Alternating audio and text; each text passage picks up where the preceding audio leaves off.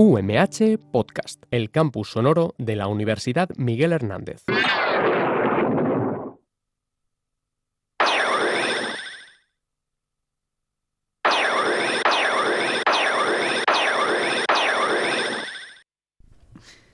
Con la que liamos el mes pasado, que vinieron 5.000 personas y volvemos a estar en la antigua nave. Supongo que tendremos que volver a la rutina. Bueno, chicos, miradlo por el lado positivo.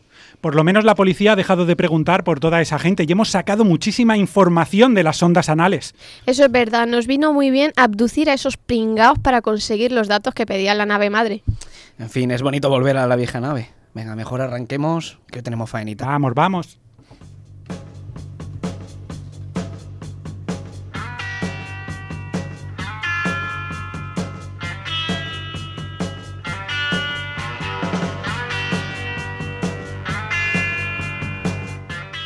Buenas tardes y bienvenidos a la nave de Kubrick, un lugar creado para el deleite y el aburrimiento de aquellos románticos que se pegan a la radio mientras comen. Para aquellos que les flipa el mundo audiovisual y que sin duda tienen un gusto exquisito por escucharnos. Hoy les traemos un programa especial, no solo porque vamos a dedicaros un minijuego, sino porque hablaremos del cine Marca España. Así es, pero antes de eso tendremos un minijuego de lo más divertido en el cual vosotros, sí, vosotros, podréis participar a través de nuestro Instagram, por supuesto. Más adelante os cuento de qué va todo esto. Seguiremos con nuestro ranking, donde os traeremos lo peorcito que se ha encontrado en la plataforma online interestelar de Netflix. Mamma mía, la de cosas que hemos tenido que ver para entretener a nuestros oyentes. Seguiremos con la crítica del mes, que sí, la temática del programa, como es el cine español, no podría ser otra que Dolor y Gloria de Pedro Almodóvar. Por último, nuestro buque insignia, la Mesa Cuadrada, donde comentaremos nuestra pequeña selección de películas nacionales que deberían de ser vistas e idolatradas. No quiero aburriros sideralmente más, así que, mejor, despegamos.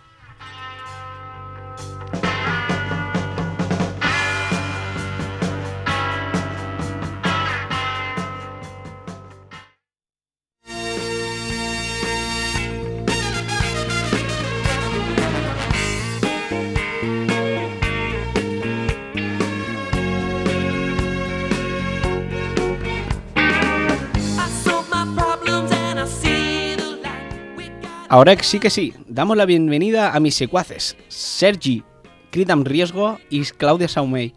Te ha costado, ¿eh? Nos hemos levantado juguetones, y es que cuando estás surcando el espacio durante tanto tiempo, el aburrimiento acaba con nosotros.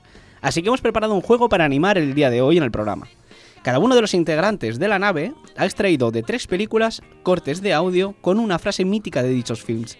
La tarea del resto será adivinar de qué película pertenece y, si es posible, el personaje o actor que lo dice. Vosotros desde casa también podéis jugar, por supuesto. Escribidnos en nuestras redes para saber cuántas habéis acertado y si os ha parecido muy complicado o estaba tirado. Vamos a empezar con los audios de Claudia, por ejemplo. Adelante, Clau. Bueno, paso a tus chavales, audios. eh, no me acuerdo en qué orden los he puesto. Muy bien. Muy bien. No me acuerdo cuál es el 1, cuál es el 2 ni cuál es el 3, pero bueno. eh, Fran, cuando quieras.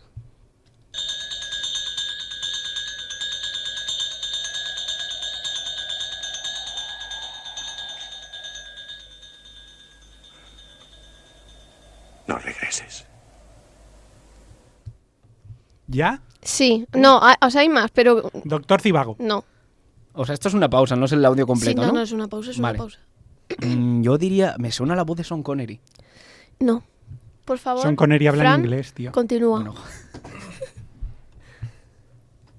Es, no escribas. No te dejes engañar por la nostalgia. Olvídate de todo. Para. Cinema Paradiso. Efectivamente. Pero te llevas doble punto si adivinas en qué escena es. Es la escena en la que el, el niño, por fin, crece, se hace mayor. Y se va. Es que, joder, es que me, me lloro, tío. Se va a la ciudad y deja atrás todo su pasado. y se olvidará. Efectivamente, Cinema Dios, Paradiso, es que para- rodada en 1988 y dirigida por Giuseppe Tornatore con la fantástica música de Ennio Morricone. Una película, mm, ya para mí, de lo mejor que se ha hecho nunca en la historia del cine. Ya. Coincido. Coincido completamente. Mm. Bueno, Kevin, eh, ponte las pilas, macho. Ya, ya, Solo- no, bueno, sí. Sí, ¿No? punto. Te iba a decir que llevabas dos, pero no, llevas Ah, uno. llevo dos, llevo dos puntos. Uno por adivinar la película y si ella adivina esa escena y tal, pues nos llevamos dos. Vale, segundo clip. Adelante. ¿Y mi dinero? Lo he devuelto. ¿Qué? ¿Por qué la lo tengo. has hecho? Era mi dinero. No Corta, era por dinero favor. limpio, no Es Robert De Niro en... ¿Es una historia del Bronx? Sí. Yeah. Joder, que mi macho, que confiaba en ti. El obrero es el héroe. Y ahora, por favor, ponla entero para deleitarnos de este magnífico audio. ¿Y mi dinero? Lo he devuelto. ¿Qué?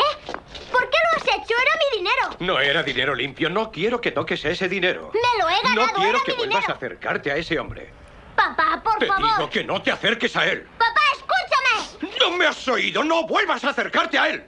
Sony tiene razón. Los obreros son todos unos pingados. Se equivoca. No hace falta valor para apretar un gatillo, pero sí para madrugar cada día y vivir de tu trabajo. Habría que ver a Sony. Entonces veríamos quién es más duro. El obrero es el auténtico tipo duro. Tu padre es el tipo duro.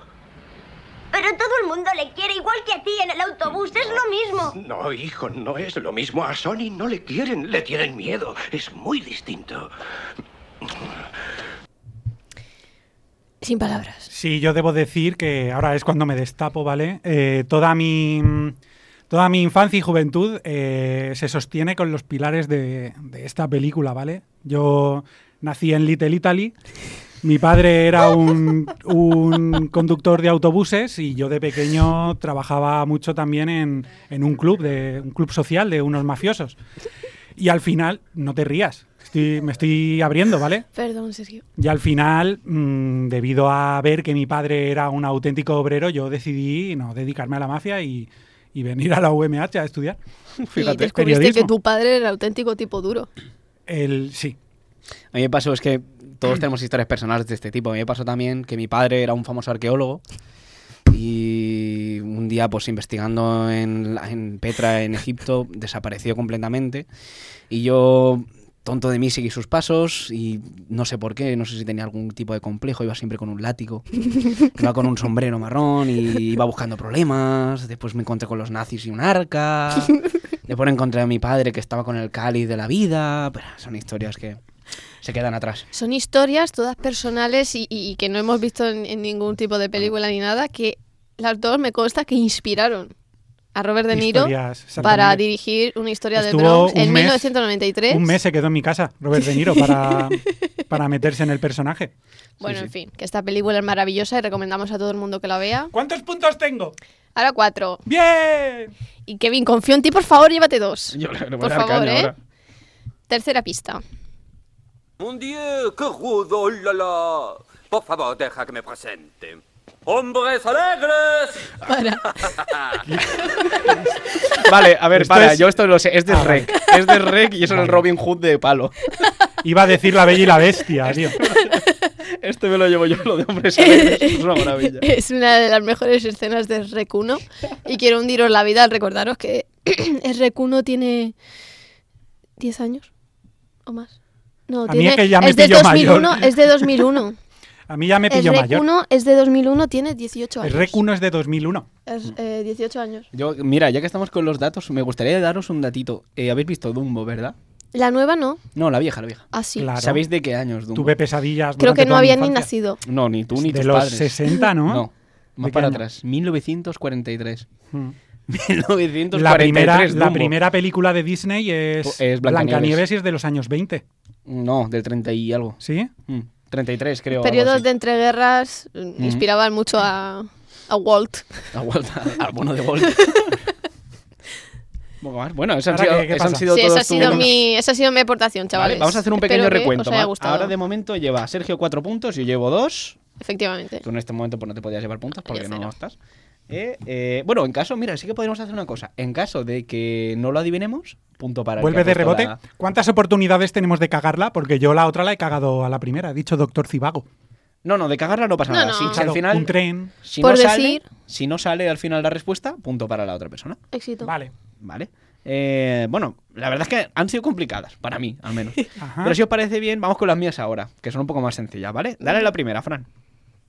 Tu paraíso era América. Tenías tu La negocio, tengo. la vida te iba bien, la ¿Vale? El padino, Es el Eh, padrino iba a decir y yo. el persona el, el actor. pues el pelota, supongo. ¿Él? El protagonista. No, ya, pero el actor, ¿no sabes Es el nombre? No me acuerdo. Ah, tienes un punto ahí. De momento puede, puede recogerlo Sergio. Espera, espera. Es, es que no sé si es la 1 o la 2. Mm, Vamos a, vamos a Si- seguirla y ahora me decís. Si es la 2 puede ser mi padre. Policía velaba tu sueño con la ley y no me necesitabas. Vale, sí, es la 1. Pero Es... eh, ahora vienes a mí a decir, Don Corleone, pido justicia. La boda de mi hijo. Pide sin ningún respeto, Ah, no como un amigo. Deberías de saber el actor. en la boda. Sí. Es la cena de la boda, pero no me acuerdo del nombre del Espera, actor. me acabo de quedar yo también en blanco con el gran... De Dios hecho- mío, calla, calla. de déjame, hecho, ¿qué película que me lo sé? Que me lo sé, que me lo sé. Es... es ¿Cómo se llama el actor del padrino? Es, es Marlon Brando. Gracias. vale, entonces hay punto para Claudia, punto para Sergio. Pero Bueno, yo he no dicho la escena. Has dicho Sí, la yo escena, he está dicho el actor. No está mal. Además, ha habido una pequeña pista que sí que he dejado en el corte, que era el gato. Sí. Que ha sonado por ahí, que te ayuda a Si no llega a ser por él. Ay, no por lo de Corleone. Menos mal que has dejado el gato, tío. Bueno, bueno, no está mal. Vamos con la segunda. Da recuerdos a tu hermano. Fran, dale un momento de pausa. Era una Beretta Colt 40 del Re- calibre 45 con... No, no, recomiendo, ¿vale? Bajarle un poco el volumen a la gente, porque ahora es cuando viene una fiesta bastante gorda. Cuando veis que paran un poco las explosiones, volver a darle volumen. Dale, Fran.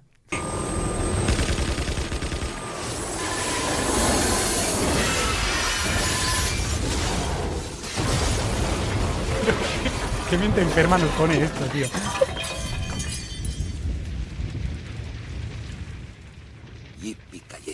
Puta. Joder. El Sergio lo sabe. Yo también. La jungla de cristal. La jola de Eh. cristal y el actor. Eh, John McClane, tío. Eh, John McClane. actor, Bruce Willis. Bruce Willis. Punto y punto. Uno Toma. punto para cada uno. Oye, nada mal, ¿eh?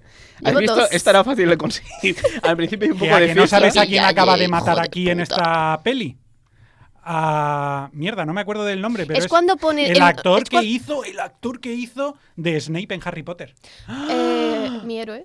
Uno de mis héroes cinematográficos, Irving, pero. no sé qué Irving. ¿Cómo va a ser Irving? No sé qué Irving se llama. Es es joder, que sale en Love Actually que no me acuerdo Bueno, del ve nombre del pensando lo actor. de mientras. Esta escena es en la que meten un cuchillo en una tostadora o algo así. No, es la película, pero la escena se han visto más metralletas. Vale, vale. Y un pues- helicóptero con una Es que tengo. tengo, y- tengo, tengo, desde fuera. tengo una escena en la mente y no sé si pertenece a esa película o qué, pero el que mete unas cosas en una tostadora o algo así y, y explota la tostadora. No, eso es Winnie the Pooh. No, no. Que por cierto, Kevin, esta es una Vale, de las recordado. pelis que mucha gente la tiene como una película navideña. Y no les falta razón. Navideña. ¿Nunca por lo has pensado? Por estrenarse siempre. Es una peli navideña, tío. Ocurre en verdad. Navidad y todo Sí, está ambientado en Navidad. Y es curioso, mira, el otro día, en, en un anterior programa, hablamos de ¿Hay las peores pone traducciones de, de títulos. Que Sí, este, el título original es Die Hard, que sería como. Muere fuerte. Muere fuerte. Muerte dura, una muerte dura. Una muerte dura. Y en castellano dijimos, por la juna de cristal. ¿no? Éxito. Así fácil, con un inglés así del English Pit English. Sí, bueno, es, es uno de los clásicos, y al igual que Acorralado. Claro. Vamos con el tercer audio. Este, este es Pero ¿dónde complicado. vas, Este-? Mira, yo ¿Pero aquí me. Pe- no, no, no, o sea, ¿Sabéis el personaje? Claudia, ¿tú lo sabes? Chahuaca, gracias. Dos puntos para, para Claudia. Ah. Y, tío, y lo he dicho yo primero. Mira, te voy a decir por qué. hoy, Porque la ulti- esa era la última Sí, vez. A nuestros oyentes lo voy a decir. En las reuniones que tenemos de redacción para saber el tema y demás, Sergio me intentó prohibir que pusiera cualquier audio de Star Wars. Entonces, yo aquí me planto y esto no es lo, como no mi lo crítica. intenté prohibir. Es mi crítica Venga, hacia ti desahógate, desahógate. para decirte que no lo vuelvas a intentar. La venganza se sirve fría. Porque si no, porque tú sabes que en nada Dame, eh, dame vuelve a estrenarse la última de Star Wars. Dame tu odio.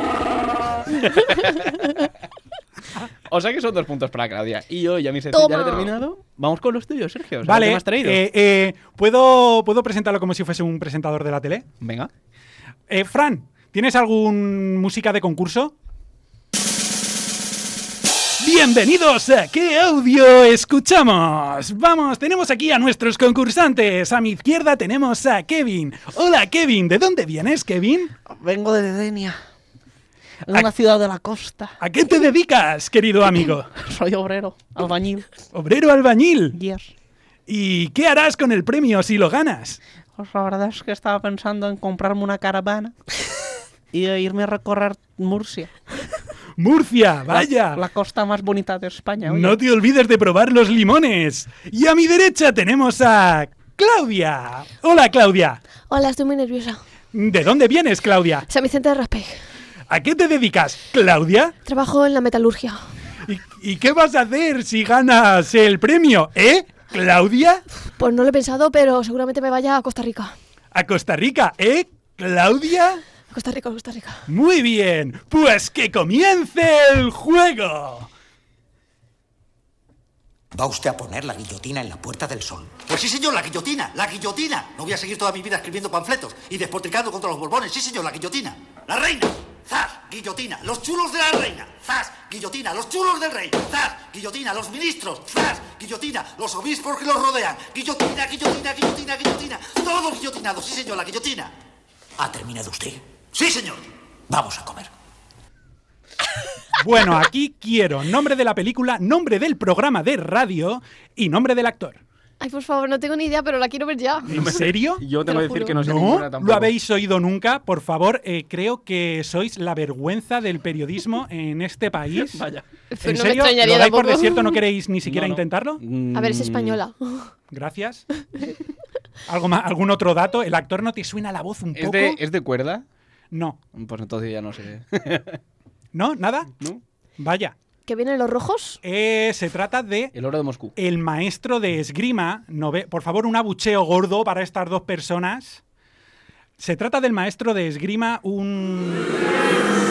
Vergüenza. Merecido, lo El maestro de esgrima, el actor es Miguel Reyán, uno de los grandes de este país. Y el libro está... bas- el- la peli está basado en, en una peli de... Espera. La peli, la peli está La peli basada en un está libro. basada en Vale. un libro de Pérez Reverte, cuando Pérez Reverte regaba. Y lo utiliza carne cruda, el programa que está en mi Biblia de la radio. Programa, ¿Sabéis qué es carne? Sí, ¿Sabéis sí, sí. es carne Sí, sí, cruda? sí, sí, Sabemos que es carne cruda, pero Perdón. compañero, no me he escuchado Pues todo todo carne lo- cruda. todos los programas empiezan, es la sintonía de cabecera con esto y después la marcha imperial. Dios mío, que me siento avergonzadísimo de mis compañeros. Así que vamos hacia el siguiente audio. Prométame que seguirá fielmente los pasos de mi marido. ¿Qué les parece? No llevo ni cinco minutos en el cargo y ya se me está insinuando. No es que me importe, pero ¿dónde está su marido? Ah, ha muerto. Seguro que solo utiliza eso como excusa. Mm, Estuve con él hasta el final. No me extraña que falleciera. Lo estreché entre mis brazos y lo besé. ¿El Mary Entonces fue un asesinato. No. ¿Se casaría conmigo? ¿Le ha dejado mucho dinero? Responda primero a lo segundo.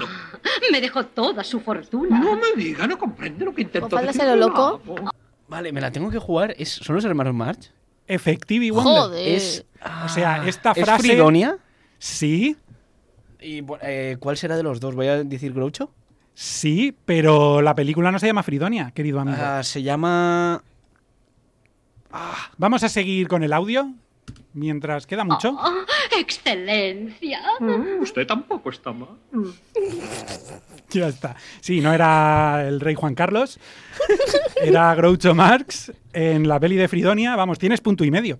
Ah, no me sale el título. Tienes eh. punto y medio.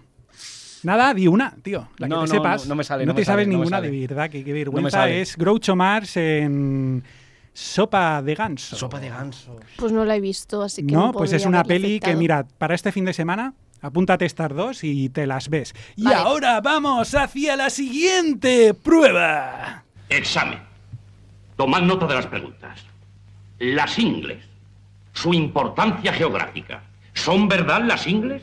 Historia de las ingles. Las ingles en la antigüedad. Las ingles de los americanos. ¿Cómo hay que tocar las ingles? El ruido de las ingles. Las ingles más famosas. Las ingles y la literatura. Un kilo de ingles. Las ingles de los niños. Las ingles y la cabeza. Relación si la hubiera. Las ingles en Andalucía. Y el clavel. Teoría general del Estado y las ingles. Las ingles negras. ¿Hay una ingle o hay muchas ingles? Las ingles de los actores. La ingle y Dios. No ha nacido todavía la ingle. Vamos, vamos a parar. Yo creo que tenemos suficiente. Nos estamos mirando Claudia y yo. Estoy no sabemos qué está pasando. Fran se lleva la mano a la ¿En cabeza. serio, tío? Este- o sea, no sé qué es. Me estáis avergonzando delante de toda nuestra audiencia, tío. Esto no sé lo que es. Peli de cabecera, peli de culto en España. ¿Nada? ¿No os la jugáis Nada, tampoco? Nada, nada, cero, ni idea. Se trata de Amanece, que no es poco, de cuerda. Esto se amanece que no es poco. Esto se amanece que no es poco, tío. Hace mucho que no la veo, tío. Fran, por favor, pon el audio que termine sobre las ingles. Que me domine. Las ingles descabaladas. ¿Su por qué? Las ingles putas, dibujo a mano de las ingles. ¿Es carne la ingle? El jaque a la ingle. ¿Satisface hoy en día una ingle? Esta escena trata del profesor que aparte tiene una canción genial sobre el corazón, que es qué preocupación, qué preocupación, qué preocupación si se te para el corazón. Y les enseña así y vienen los guardias civiles y como que lo censuran. Entonces pone este examen tan, bueno, aparte de que la película es muy surrealista, surrealista, pone este examen que es una locura con dos, está una, mm, imagínate, una escuela de estas de pueblo antiguas con todos los niños ahí sentados, el, es que la escena es así. Y el señor con un libro, como leyendo todo lo de las ingles y dos guardias civiles al final de, del aula, mirándolo fijamente para ver si pone un examen que... Y entonces les pone este. Es una maravilla. Yo recuerdo, hace muchos años que no veo la película, recuerdo más o menos poco, que los hombres nacen de la tierra, que... Bueno, hay unos sí, hay unos sí, eh, que te ha salido un tío en el bancal. Bueno, pues a ver si lo puedo, porque esto luego ya empieza a hablar y no hay quien se lo quite de encima. es que me la sé de memoria. También siento. recuerdo la llegada del alcalde al pueblo, que lo trata como si fuera una superstar, que Sí, llega con... Alcalde, con todos somos coche, ¿no? contingentes, pero tú eres necesario. Que llega él con un coche flamante nuevo, llega con una mujer nueva, o sea, todo Sí, así, que- que otro de los que gritan es: Queremos que la muchacha sea comunal. Y Turgente, y dice que Turgente ya es. Y grita, vuelve a gritar, y Turgente, que Turgente ya es. Y se terminan dando de palos, tío. Es muy surrealista. Es muy lo que tiene. surrealista, Me encanta. Joder, pues bueno. si yo he hecho esto solamente por poner los audios, y yo y no lo habéis adivinado, encima para No, mí no. son, No, son de, de películas que veo una vez al mes. Bueno, lo hemos intentado, ¿Y pero... cómo queda el ranking, Kevin?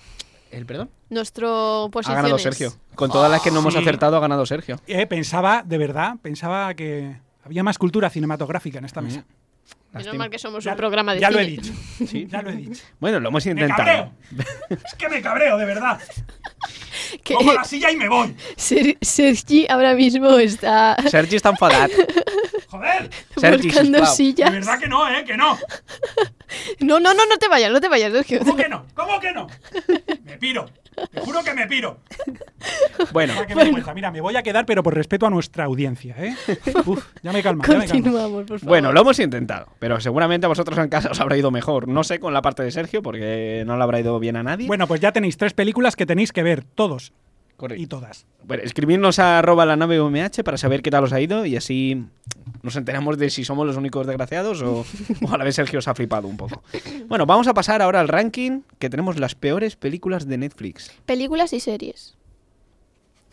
Bueno, eh, vamos primero a pensar en que... Esto, esto ha salido fatal, perdona que pa- voy a hacer una pausa aquí.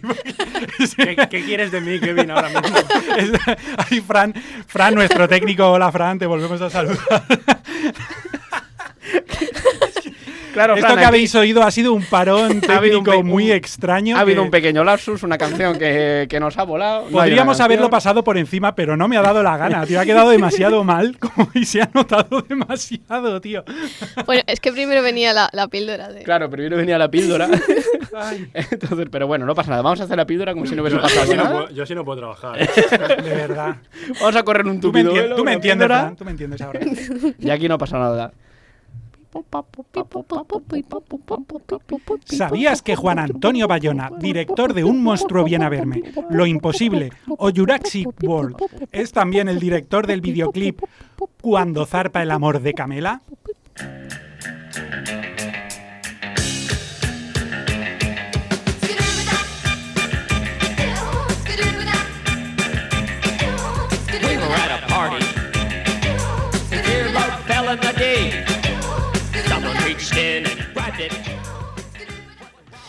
Vamos con nuestro famoso ranking. Esta vez pedimos a nuestros seguidores en redes que nos recomendaran unas películas de Netflix que fueran, bueno, digamos que de dudosa calidad.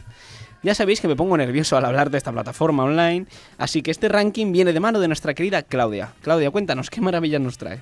Hola amiguitos. A ver, pues os he traído un ranking con las peores series y películas, a mi parecer, y al parecer de nuestros amados seguidores, que puede ofrecer la plataforma Netflix. Y que sean de, de su productora, que sean originales de Netflix, ¿vale? Voy a empezar por del número del 10 al, al 1. La 10 es la menos mala de las 10 malas y la 1 es la más mala de las 10 malas, ¿vale? Y en el número 10... Y en el número 10 tenemos a The Umbrella Academy. Me explico. Nunca he tenido tantas ganas de que todos los personajes de una serie muriesen.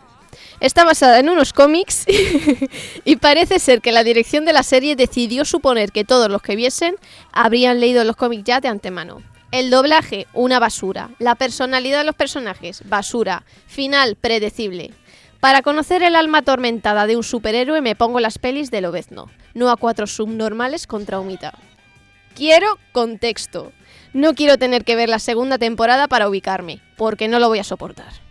Pero, pero, pero, pero, pero, pero, pero, pero, pero, pero, pero, pero, pero, pero, pero, a mí medio me gustó, pero ahora me da vergüenza decirlo. O sea, doblaje, por favor. ¿Quién ve las pelis dobladas? Porque no me apetecía leer. Ya, menuda excusa. Sí, Claudia, claro. Eh, No, no, no, yo lo veo todo en versión original. eh, no sé, tampoco los actores son muy buenos. Otra cosa es que no puedan hacer más de lo que hacen. mí- El final es predecible como en todo lo que se hace en Hollywood, Netflix o en cualquier sitio. A mí me dejó muy fría. No, De todas las películas o series de superhéroes, Es muy ligerita, no tiene sí, de profundidad, no tiene para dormir la siesta. para entretenerte, tampoco- sí. Bueno, pas- pasamos al número 9. En el número 9 he puesto a Cambio de Princesa. Y debo matizar esta decisión. Soy una fanática de las películas de mierda navideñas, pero esta me ha aburrido como Dios. Además, no sé en qué momento a mi amada Vanessa Hudgens le pareció correcto el guion. Los cambios de personas que se parecen alcanzaron la cúspide en tú a Londres y yo a California. Y ya, por favor, gente de Hollywood, no me jodáis más. La historia cuenta como... ¡Qué hater! has venido La hoy. historia cuenta... Estás faltosa hoy. Sí, ¿eh? es que, es que, Normal, es no que sé qué, me, bueno. me fastidia bastante invertir más de dos horas de mi tiempo en algo que es una basura. Así que la historia cuenta como una Vanessa pastelera, qué sorpresa, acude a un reino imaginario, a un certamen navideño de repostería, donde la princesa del lugar es idéntica a ella. Las dos se cambian porque la Vanessa princesa se le antoja vivir por unos días en la piel de una persona plebeya que duerme en un colchón de paja. No me despertó ningún sentimiento navideño. Innecesaria. Vanessa, te costará remontar esto. Mira, a ver, ¿quién es Vanessa Hughes? Hutchins. Ah, perdón. Vanessa. La protagonista de High School Musical. ¿Qué es High School Music? No.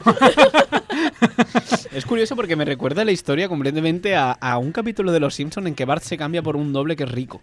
Un chico Sí. que es igual que él, que es muy rico Pero y muy si es que siempre es la misma historia, pero esta, pero esta es la peor de todas las que han hecho. O sea, es una pastelera que va a un concurso de repostería donde hay una princesa. Porque va a un reino que no existe. Entonces, la princesa del reino es igual que ella. ¿Es el reino de los pastelitos? Ojalá, sería más interesante si fuese así. Ah. Pero bueno, pasamos al puesto número 8 y aquí tengo a The Do Over, que no sé ni se pronuncia así y ni me interesa pronunciarlo bien porque no se lo merece. Es de Adam Sadler, así que es perfecta para ponértela para dormir la siesta un domingo. Es que de verdad no hace falta verla, la tenía de fondo mientras escribía el ranking. Ni lo oigo ni la miro, me la pela demasiado, lo siento.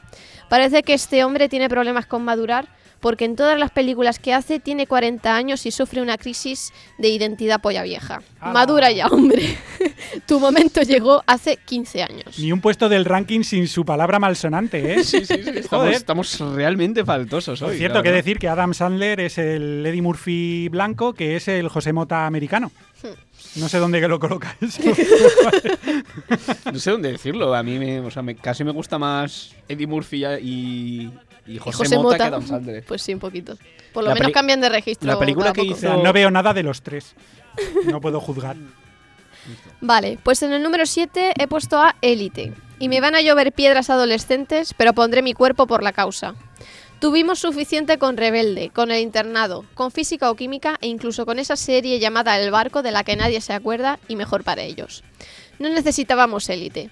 Me la acabé para que Netflix no me recordase su existencia en la sección de seguir viendo de su plataforma. Estereotipos por doquier, nenes y nenas bien que quieren ser malotes pero con el dinero de papi, árabes que pasan drogas, peleas y botellones a plena luz del día en varios obreros, y si a todo esto le sumamos la tendencia de no vocalizar del 90% de los actores españoles, mejor que mejor. Yo creo que aquí lo que pasa, noto aquí ya en tu bilis, noto un poco de, mm, ¿cómo decirlo? De resentimiento porque alguien está dejando atrás la adolescencia y estas cosas ya no le llegan. A ver, puede ser que cuando tienes 15 años ves las cosas con otros ojos, Exactamente. pero que tampoco me pretenda ¿Te ha meter- molestado que no sentirte reflejada en ese Pues no te voy a romance decir que imposible? No. No te voy a decir que no. la ¿Alguien está sufriendo una crisis de es- madurez, Es un Claudia? mundo, es un mundo. soy un ¿Alguien- Adam Sandler. ¿Alguien, de alguien se 20 años. está, ¿Alguien se está avinagrando? Yo, pero también lo entiendo porque al menos antes tenía física o química, que era una- la misma Sí, sí, era desgracia. una joya. Era- Ah, no, no, la misma desgracia, pero al menos era gente real. Sí. En un entorno real que puedes decir, ah, pues mira, es como mi instituto. Pero Y que una tuvo su pregunta, una momento- pregunta, una pregunta. ¿Elite es española? Sí. Sí, sí. Pero es en un colegio pijo, en un instituto pijo, Sí. pero pijo, pijo, pijo. De élite. ¿Cómo de pijo? Pues de élite. Pues ponme un ejemplo. que ¿Tienen Ah, váteres de oro? Voy a suponer. Papis No, no constructores. tanto. Pero van, es rollo. Como si vieras a Oxford, mal. Oxford madrileño. Sí. Bueno, De instituto. Es vale. un poco regular. No puedo imaginármelo. Soy carne de colegio público. Hogwarts, ¡Viva pero la sin pública! magia. Vaya. Mira, Hogwarts. ¿ves? ahí es donde ahí va bien. Vale. Sí, pero Howard Harry es pobre. Bueno, pobre no. Tiene, Sí, en el barco de Gringotts tiene bastante. está ahí. De Ronald, Ronald sí está que es ahí pobre. repartiendo pizzas en escoba los fines de semana Ronald para sí que pagarse es los pobre. estudios. Ronald sí que es pobre. Pero bueno, vayamos con el puesto número 6. Por redes sociales preguntamos a nuestros millones de fans cuáles eran los productos de Netflix que más odiaban. Y primero voy a hablar de una película que mencionó el fiel amigo del programa, arroba Albertomeu, Puertas Abiertas. Da la casualidad de que la vi al poco de estrenarla y coincido con el amigo Albertomeu en que es basura de vertedero. Al principio tiene un pintón de la leche, rollito de miedo, Mm, sabéis que me vendo por muy poco. La familia eh, va de una familia monopa- monoparental que se muda a una mansión de una amiga tras el fatal y traumático la fatal y traumática muerte del padre de familia. Se supone que son los guardeses de la morada mientras la intentan vender y una persona sin identidad se cuela en la casa y los mata. Móvil de asesinato no hay. Sentido de la historia ninguno. Demasiadas situaciones situaciones Ay, qué situación. absurdas. Fatal. Cuéntame una de esas situaciones absurdas, por favor. Pues por ejemplo, Es que no he el- visto nada, solamente Umbrella Academy y ya está. pues por, y por ejemplo, el momento de, de que lo van a matar. O sea, no. El momento que lo van a. El final de la película, spoiler. Que te juro que. O sea, la- tampoco me, me acuerdo mucho porque la vi hace tiempo, pero me acuerdo que en el momento de verla dije, es que no. Le no dan un, un 3 sentido". en, Sí, en dije, Film Affinity. Que normal, normal. Lo miré, no, uno de los mayores horrores de la historia del cine. no tiene mucho sentido. Y bueno, en el, pus- en el puesto número 5 he puesto a Death Note. El doble americano de Iván Blasco de Merly nos enseña cómo se puede cómo se puede encargar una trama estupenda y con gancho. No me he visto el manga, pero mi amiga la Patty sí, y me confirma que es una basura junto a nuestros pies oyentes. Tu amiga la Patty, Bueno, la que sale con el. Kevin. A tu, ama- a tu amiga la Pati le voy a dar yo caña ahora en el mal junto, sentido. junto a nuestros fieles oyentes, arroba Joan Carrillo 18 y arroba barra baja Gemimaniati, que lo tengo aquí a mi derecha. Uh, Joan Carrió. Sí, hoy Sí. también tenemos mm, un par de cientos de personas han venido a Sí. vernos. Lo que pasa es que no hemos querido alardear de ello. Porque la franja verde ya tenía bastante con esto, entonces tampoco era plan. Lo que no me mola de la película es la forma de morir que tiene la gente. O sea, chiquito, si eres tan valiente como para hacer que muera alguien, mátalo tú, por Dios. Es que en la primera muerte hay como cinco personas implicadas que no van a poder dormir esa noche por tu ego. Desgraciado. Ahí, la, la nave de Kubrick, ese programa que incita a que mates gente. Claudia, por favor, nos estás arruinando. A ver, yo tengo que decir aquí, yo me planto. La película es muy mala, horrible, una fatal adaptación de Netflix, pero el manga es bastante sí, sí. bueno. Si mi, mi- mi amiga la Pati opina igual. Ah, perdón, había entendido lo contrario. No, que no, tu no, amiga no, Pati no. dice que también era bastante basura. Que es basura la película. Ah, de acuerdo, entonces tu amiga Pati me cae ¿Tu bastante amiga bien. la Patty tiene un Opel Corsa tuneado? Se lo preguntaré, pero creo que no. Vale, vamos, vamos. ¿Quieres faltar por tener un coche tuning? ¿Estás seguro? Yo lo, Yo, lo- te lo planteo. Mira, ¿Estás ahora- seguro, niño en mi del medio de transporte. de hecho va a ser curioso porque después a las redes, chicos, os subiré eh, una fotito del coche de Sergio para que veáis que lo de faltar por ser tuning igual se le ha ido un poco de las manos. Sigamos, es un, Claudia. Es un Hot Wheels. Continúo. En el puesto número 4 tenemos a la última temporada de Las chicas de cab- del cable. ¿Por dónde empezar? Actores sobreactuando, una trama que no se sostiene, diálogos sin sentido. Ese sería un buen resumen de la última temporada de esta serie admirada por muchos y, odiada por otros muchos. Todo empieza con el secuestro de la hija del bebé de Alba, la protagonista, en el día de su boda, con el segundo vértice de su triángulo amoroso. El resto de la temporada es Alba intentando demostrar que su suegra es la raptura. Mientras le hacen un scratch a Alfonso XIII un grupo de anarquistas un poco desubicados. Y la pareja lésbica de esta pérdida de tiempo se promete amor eterno encadenadas a una caldera a centímetros de distancia de la bomba anarquista. Finalmente, el primer vértice del triángulo amoroso de Alba recibe un patético disparo que desgraciadamente nos enganchará a una nada, a una nada necesaria cuarta temporada. Gracias por nada, Netflix. Uy, Claudia, me he perdido a mitad, ¿eh? No has dicho ni un taco ni nada y Ya, lo siento. he perdido la atención. De... O sea, hay... ¿Qué? ¿Qué? Eh, que- ¿Qué pasan las chicas del cable? No son, no son telefonistas. Sí, pero hacen de todo menos trabajar. De verdad, En un pico y una pala les daba. en definitiva. Vale. Otra que no he Nada, visto. que, que ni te molestes en Ni me moleste, no, pues sí ha tenido un boom espectacular, ¿no? Las Sí, chicas del cable, como- muy buena crítica. Como todo lo que hace Netflix, ¿no? Bueno, no lo sé. No tengo Netflix. Mejor, estás ganando Soy dinero. pobre. En el puesto número 3 he puesto a Ibiza. Nunca he tenido tantas ganas de probar el éxtasis y mezclarlo con tequila como las tuve tras ver estos 94 minutos de apología a las drogas. No está bien. Es gracioseta, pero no puede ser que, que salgan tres señoritas en pantalla que consuman todo tipo de alucinógenos durante dos días y que su cuerpo no tenga ninguna reacción negativa. En Resacón, que es una basura también, podemos ver las consecuencias de pasarte, aunque lo envuelvan de atractivo, pero sale un pavito con tetas y la cara tatuada y tal. Aquí no, aquí todo es holgorio. Pues no, niños, la vida no es así. Ese era el primer punto. Y el segundo punto. David... de, No, Ibi- tira, tira, tira.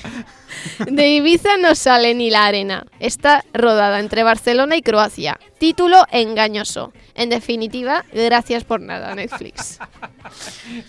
Yo no tengo nada más que añadir, me parece una exposición perfecta. no tengo nada que añadir, tío. Bueno, en el puesto número 2 tenemos a Mi primer beso. Tan mala que solo diré que es mala. Me parecía que estaba viendo una peli de principios de los 2000. Una peli muy mala y machista de cojones. Fin. Bueno, pues eh, ahí la tenéis si la queréis ver. Está en el directorio de Netflix. Podéis acudir a ella, darle al dislike y salir directamente. ¿Netflix tiene dislike? Sí, tiene como una especie de me gusta, no me gusta y ya. Vale, y en el puesto número 1 he puesto una película que no es original de Netflix, pero no sé cómo Netflix puede permitir que esto esté entre sus películas, ¿vale? Se llama Hotbot. No es original de Netflix, pero me la suda. Es un robot sexual, femenino, hiperrealista, que se escapa cuando la van a llevar con su asqueroso dueño segador- senador de Estados Unidos. La encuentran dos adolescentes que no han visto una teta en directo en su vida. Tengo que ver esta película. Vale, eh, la encuentran dos adolescentes que no han visto una teta en directo en su vida. No me la acabé porque me fui a vomitar. Aunque dudo, aunque dudo que el mensaje final fuese que las tetas forman parte del cuerpo... Que las te- Espérate que no puedo ni leer. Que las tetas forman parte del cuerpo de la- una parte de la sociedad llamada mujeres. Respétalas. Si no existiese esta película, nadie la echaría de menos. American Pie tenía más clase. Gracias por nada, Netflix. Y hasta aquí mi exposición. Ha tirado el boli contra la pared. Hoy Me el estaba- programa está calentito, querida audiencia. Me estaba sonando todo lo que estás diciendo a Alita Battle Angel, que acaba de salir hace poco, de, de Robert Rodríguez. Yo quiero verla. Pero mal. La No, no creo que sea un robot prostituta. por los Tiene que, tiene que ser. No, es un robot ninja. Es un robot ninja, sí. eso es- ya Dios, hablaremos de esa película todo lo porque que es bastante quiero, mala Todo también. lo que quiero en esta vida, tío. Pues nada, bueno, vamos a, a dar por cerrado esta parte. Bueno, sí, porque me, Eh, me pongo a hablar y.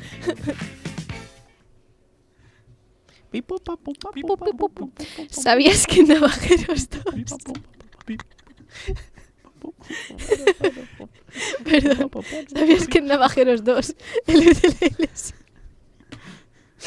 hay, hay interferencias a lo mejor. Sí, creo que no está llegando bien el mensaje al planeta madre. Vale, ya está. ¿Sabías que en Navajeros 2 el de la iglesia utilizaba teleobjetivos?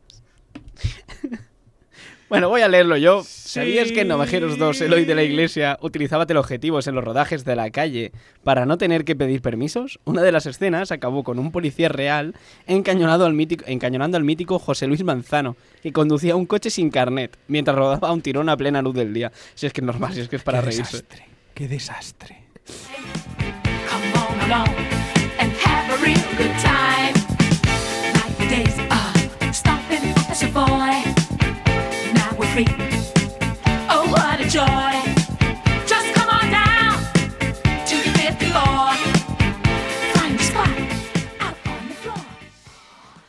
Como vamos un poco escasitos de tiempo, vamos a juntar tanto la mesa como la crítica, ya que ambas son de, de cine español.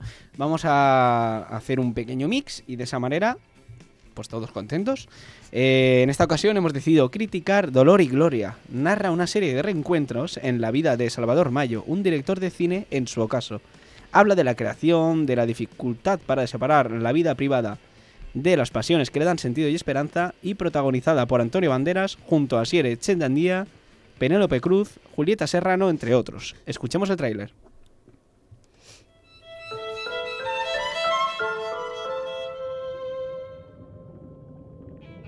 No has sido un buen hijo, hijo mío. No. No. ¿Qué haces aquí? Tengo que hablar contigo. 32 años me ha costado reconciliarme con esta película. Si no escribes ni ruedas, ¿qué vas a hacer? Vivir, supongo. Pero no te entiendo. ¿Para qué lo escribiste? Lo escribí para olvidarme de su contenido, pero no quiero hablar de ello. Tú eres muy novelero. ¿Tú quién coño te crees que eres? Solo he dicho la verdad. La película ha terminado, el público se está esperando. Últimamente pienso mucho en ella. Si tú ves algo raro, me llamas. Aquí todo es raro. ¿Os importaría repetir el aplauso de antes? ¿Nos conocemos? Sí. Me gustaría ser un hombre para bañarme en el río desnuda. ¿Y qué es? ¿Drama o comedia?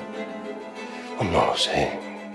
Eso, eso no se sabe. A tu vera, siempre a la verita tuya, siempre a la verita tuya, hasta que de pena muera. Buen viaje. Muchas gracias por venir, de verdad.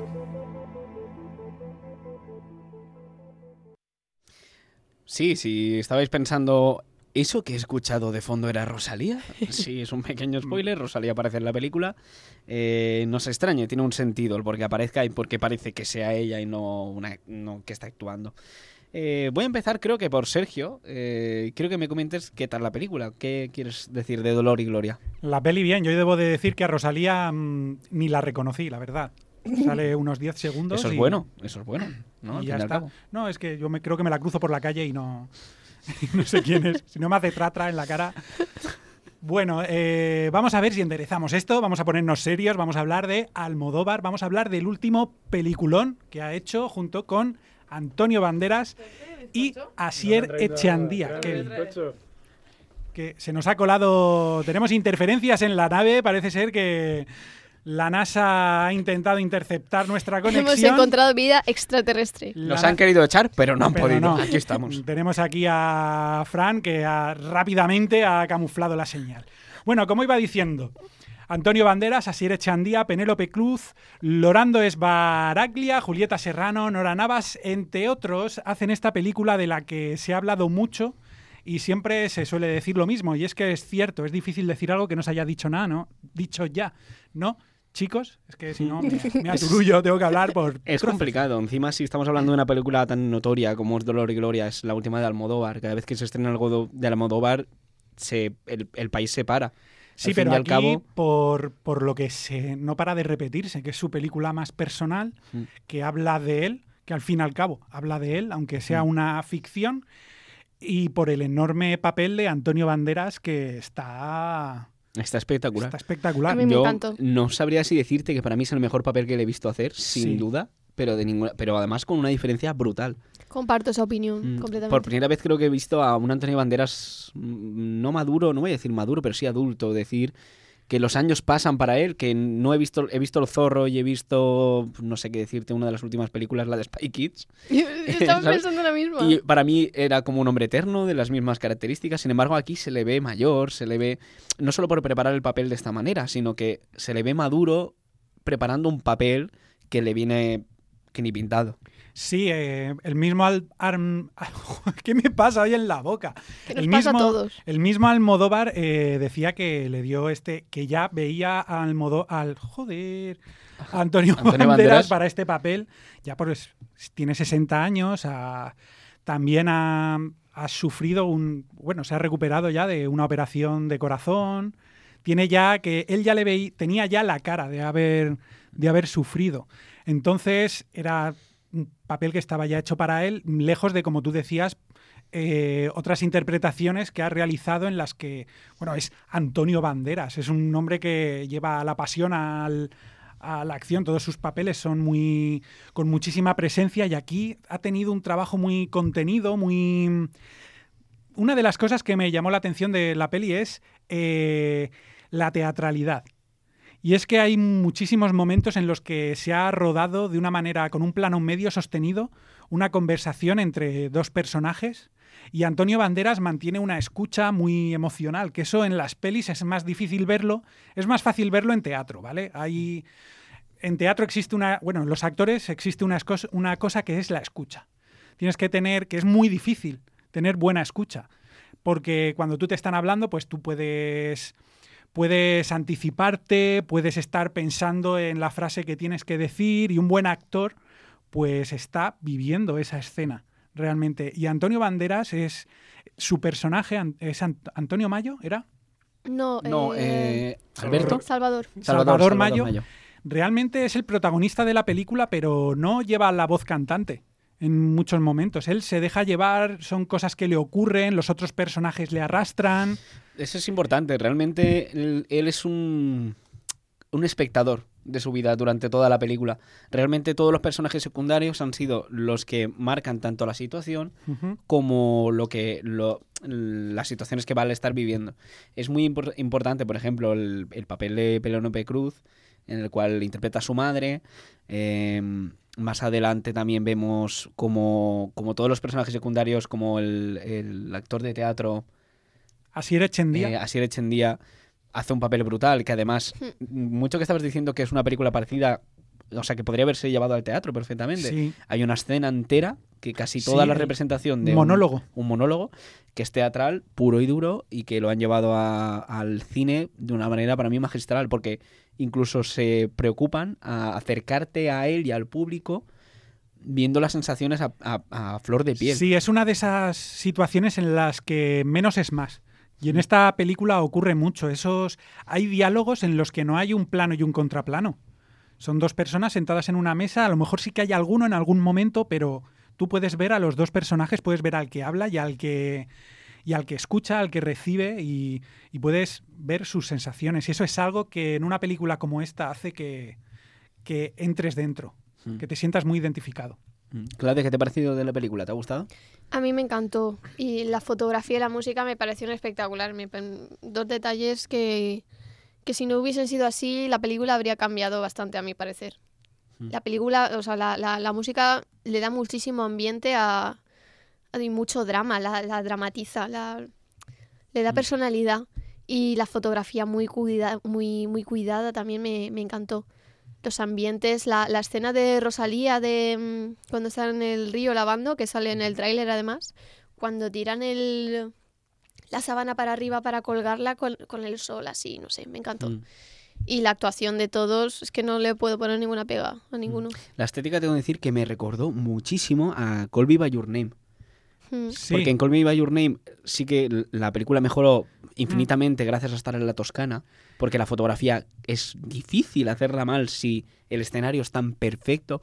Y me parece que le pasa lo mismo a esta película. Utilizan la imagen del río, la imagen de las cuevas, de, de- do- donde está viviendo de joven eh, Salvador Mayo y, y- y el personaje de su madre, que es Penélope Cruz. Y incluso dentro de las cuevas consiguen darle un punto de color, un punto de luz Mm. que le, le favorece mucho a la película, le da mucha, mucha belleza. Sí, no deja de estar impregnada de, de una actitud, al fin y al cabo, una es en Italia, ¿no? Y la otra es supuestamente Valencia, paterna. Paterna. Mm, Tienen ahí esa esencia mediterránea, que ese, esa luz de solar, esas paredes blancas, esa mm, naturaleza también, porque al fin y al cabo están viviendo en cuevas, Sí. que es otro de los momentazos que ahí Penélope Cruz se luce bastante. Y bueno, también qué decir de- del resto de reparto. Por ejemplo, en también, mira, una de las cosas, ahora hablando del reparto, una de las cosas que se ha dicho mucho es que mm, en entrevistas Antonio Banderas no quería imitar a. porque al fin y al cabo están hablando de Almodóvar. Almodóvar no deja de ser una. muchas cosas son ficción, pero mm, se decía que él no, no lo imitaba. Que él no quiso crear un personaje alejado de Almodóvar, pero yo creo que, que eso es simple postureo que se pega al Sí. actor. Se conocen desde hace 40 años. Él iba vestido con su ropa. Mm, la El casa, pelo. la casa es una réplica exacta de la casa de Almodóvar, con los mismos muebles, los cuadros. Es inevitable que, aunque te quieras alejar, conociendo, está, siendo tan cercano al personaje al que interpretas, no se te pegue ese deje. Y hace un tic en el ojo, Antonio Banderas, que como que le tiembla el, el- párpado inferior y creo que eso también lo, lo tiene Almodóvar. Lo Aún hace él también. Aún así, como iba diciendo, Almodóvar quiso alejarse un poco de esta película porque cuando vio que la estaba escribiendo, eh, vio que iba, iba a tratar sobre él. Y tuvo que pasar así el primer vértigo y seguir escribiéndola y ya mantenerse un poco al margen de lo que es la película. Y, por, e, y se habla mucho de que todas esas cosas le pasaron a él, pero no es cierto porque también una de la, una, la escena que es una de las más grandes que hay en la película, que es con junto con la madre, cuando sa- lo hemos oído en el tráiler, Navarro. le dice que es un mal hijo. Mm. Pues esa, esa escena mm, mu- se ha, se ha especulado muchísimo en los foros sobre si es una, mm, un ajuste que tenía que hacer con su madre. Y realmente el director ha dicho que la escribió el día de antes porque Julieta Navarro estaba haciendo un papel espectacular y sentía que tenía que hacerle el favor de darle más presencia en la película, sencillamente. Y aún así no, no podía dirigirla se venía muy abajo de la emoción que tenía en la película, pero yo creo que eso es un poco que es lo bueno que tiene la peli que todos podemos sentirnos identificados con el personaje. Aunque yo no tengo nada que ver con la izquierda burguesa cultural de, de clase alta, pero todos hemos tenido pues algún amor que se ha quedado una espina clavada en el corazón, un pues la relación con una madre, mm, la relación con los amigos, como en este caso es la relación que tiene con el actor, y ahí es donde tú te puedes acercar muchísimo a la película y, y te llena de emoción. Otro punto es la, la relación con el trabajo. La relación de que es un trabajo pasional, ¿no? Y que a nosotros como periodistas nos, es muy probable que esto nos pueda llegar a pasar, ¿no? En este aspecto yo me sentí más identificado porque ser un periodista no tiene por qué, pero normalmente es un trabajo muy pasional. Dolor y gloria, el mismo título ya. es que- una, una gran parte de dolor y otra parte de gloria. En la película la metáfora es perfecta, o sea, está muy, muy, muy Mm. bien llevada. Y, y la relación con el trabajo, como estaba diciendo, es muy similar a la nuestra porque puedes llegar a pensar que estás haciendo algo fenomenal, que te está gustando, estás en la cresta de la ola, pero en algún momento te tiene que pasar, en algún momento te tiene que venir el bajón o, o tú no te sientas bien contigo mismo o cosas externas como le puede pasar, no, no me voy a meter en, en spoilers, pero mm, como le puede pasar a, en este caso al personaje de Salvador, que es una pues un amor que se va, un amor complicado, mm, situaciones familiares que son situaciones externas que te van a influir en tu pasión, te van a influir en tu, tra- en tu trabajo y la película lo representa muy bien. Sí, también cosas inesperadas como puede ser la enfermedad, que es algo que, mm, que al propio director le, le ha afectado y de ahí la parte del dolor. De hecho, hay una frase muy chula, en la, la he apuntado, que es las noches que coinciden tres o cuatro dolores, creo en Dios y rezo. Las noches que solo tengo un tipo de dolor, soy ateo. Eso es demoledora. Explica el dolor de mm, lo que tiene que ser pasar la enfermedad y, y superponerte a ella. La voz en off además es un recurso súper bien utilizado, porque todos estos, estas, esta frase, por ejemplo, viene en un- de una voz en off, eh, se utiliza en los momentos de trance, eh, a través de o bien de drogas, o bien de anestesia, o bien de descanso o de desmayo, para llegar a, a esos flashbacks del pasado, donde ves realmente cómo era su infancia, realmente entre comillas.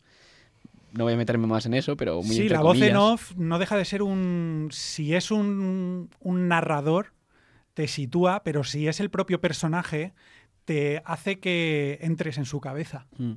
Y además no lo hace con de- como de una manera hablando del pasado, sino desde un presente Mm. continuo, vamos a decir. Es decir, no, no te está diciendo, eh, pues es que ahora tengo dolores de cabeza, sino como estando un paso por delante, te dice, en este momento me sentí de esta manera. Pero como siendo consciente de ello, ¿no? Es una manera, creo yo, que el eh, Almodóvar quiso darle ese punto a la película, de darle los pensamientos, no a través solo de la interpretación, sino un, narrador extra, que es el mismo, que es Salvador Mayo, eh, poniendo en contexto de un sentimiento que a lo mejor no es tan fácil de ver, o, o argumentos poéticos como la frase que bien has dicho. Entonces es, son apartados que tengo que decir que yo no era fan de Almodóvar. Mm, no es que, sin más, las películas no me llamaban demasiado y esta película me ha gustado muchísimo. Yo ahora mismo no sabría decirte un fallo que tenga la película. No sé si es que peca a lo mejor de, de ser demasiado elevada, a lo mejor peca demasiado de, de decir, no, es que es un poco No, tío, no creo- extraño, pero no lo creo. Me acaba de venir ahora a la cabeza, un... habían dos señoras mayores detrás cuando yo estaba viendo la película que no paraban de reírse. Tiene toques de comedia también, todo hay que decirlo. Estamos hablando de la profundidad, de sentirnos identificados con estos personajes con tantísimos matices en los que te puedes perder. Y la película técnicamente también tiene cosas preciosas y chulísimas, pero tiene toques de comedia, no, no deja de tener ese... mm, No sé, sigue teniendo ese pozo que ha sido las mamarrachadas de Almodóvar que hacía en sus inicios. Y no sé, una de las cosas que leí también es que una crítica, eh, lo tengo por aquí apuntado también, Andrea Bermejo de Cinemanía, eh, decía que podía que eh, podíamos estar ante la película que gustase a los que no son fans de Almodóvar. Y aquí está Kevin para demostrarlo. Pues aquí ¿Crees estoy yo que para desmontar. tú O también sea, lo piensas, Claudia? Sí, yo en Almodóvar no estoy muy puesta en cuanto a películas porque solo vi el trozo de una que creo que fue eh, Todo sobre mi madre y vi 10 minutos solo porque tenía muchas ganas de, de llorar de lo mal que lo estaba pasando y dije, "Uf, no, me apetece pasarlo mal Claro, en y me la quité. En esta película que- enfoca el drama de otra manera completamente Sí, distinta. no Intenta no, es- ser tan no es crudo. tan explícito. Pero a lo mejor también porque el drama no es tan gordo. Mm, no sé si me explico. Es un drama personal. Podía es haberle metido más drama. Sí, Sí, sí, podría sí. haberle metido más drama, haber hecho más hincapié en los dolores, Hmm. en, en su estado Bueno, de salud, tiene- pero tampoco quiere, no quiere ahondarse en ese aspecto Hmm. e intentar reflejar que lo pasa incluso mucho peor con otros temas como el amor, el despecho y este tipo de... Es que nivela muy bien la balanza, es lo que tú decías, el título es una alegoría perfecta a lo que es la película, Dolor y Gloria. Justo, y es, y es además la cresta de la película. Es desde el dolor hasta la gloria. Y la gloria no llega básicamente hasta el, pues, el último fotograma de la película. Bueno, la Gloria también es un recuerdo. Son recuerdos, pero a la vez son recuerdos que alimentan el dolor, porque al fin y al cabo son recuerdos de algo que has perdido.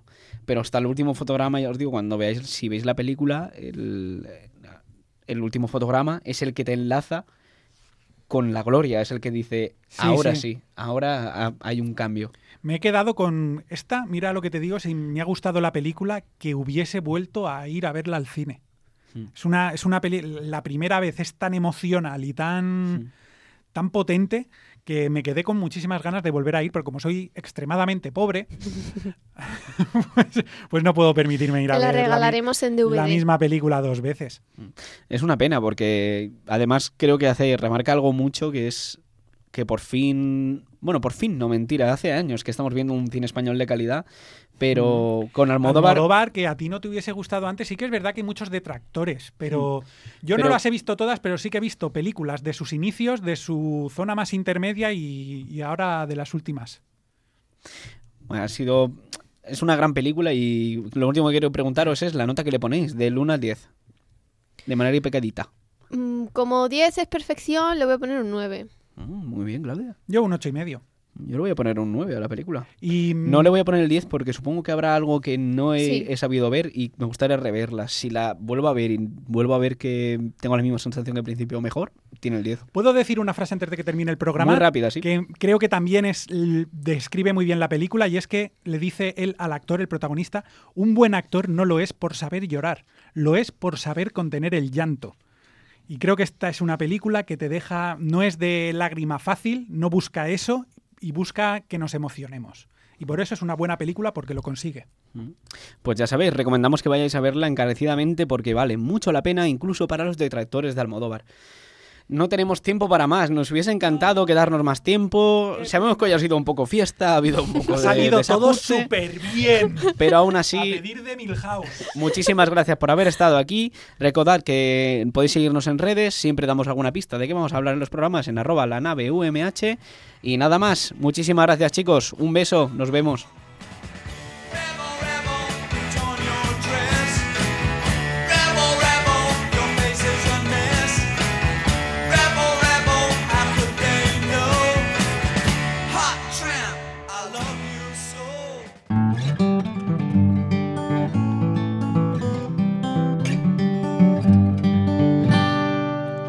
UMH Podcast, el campus sonoro de la Universidad Miguel Hernández.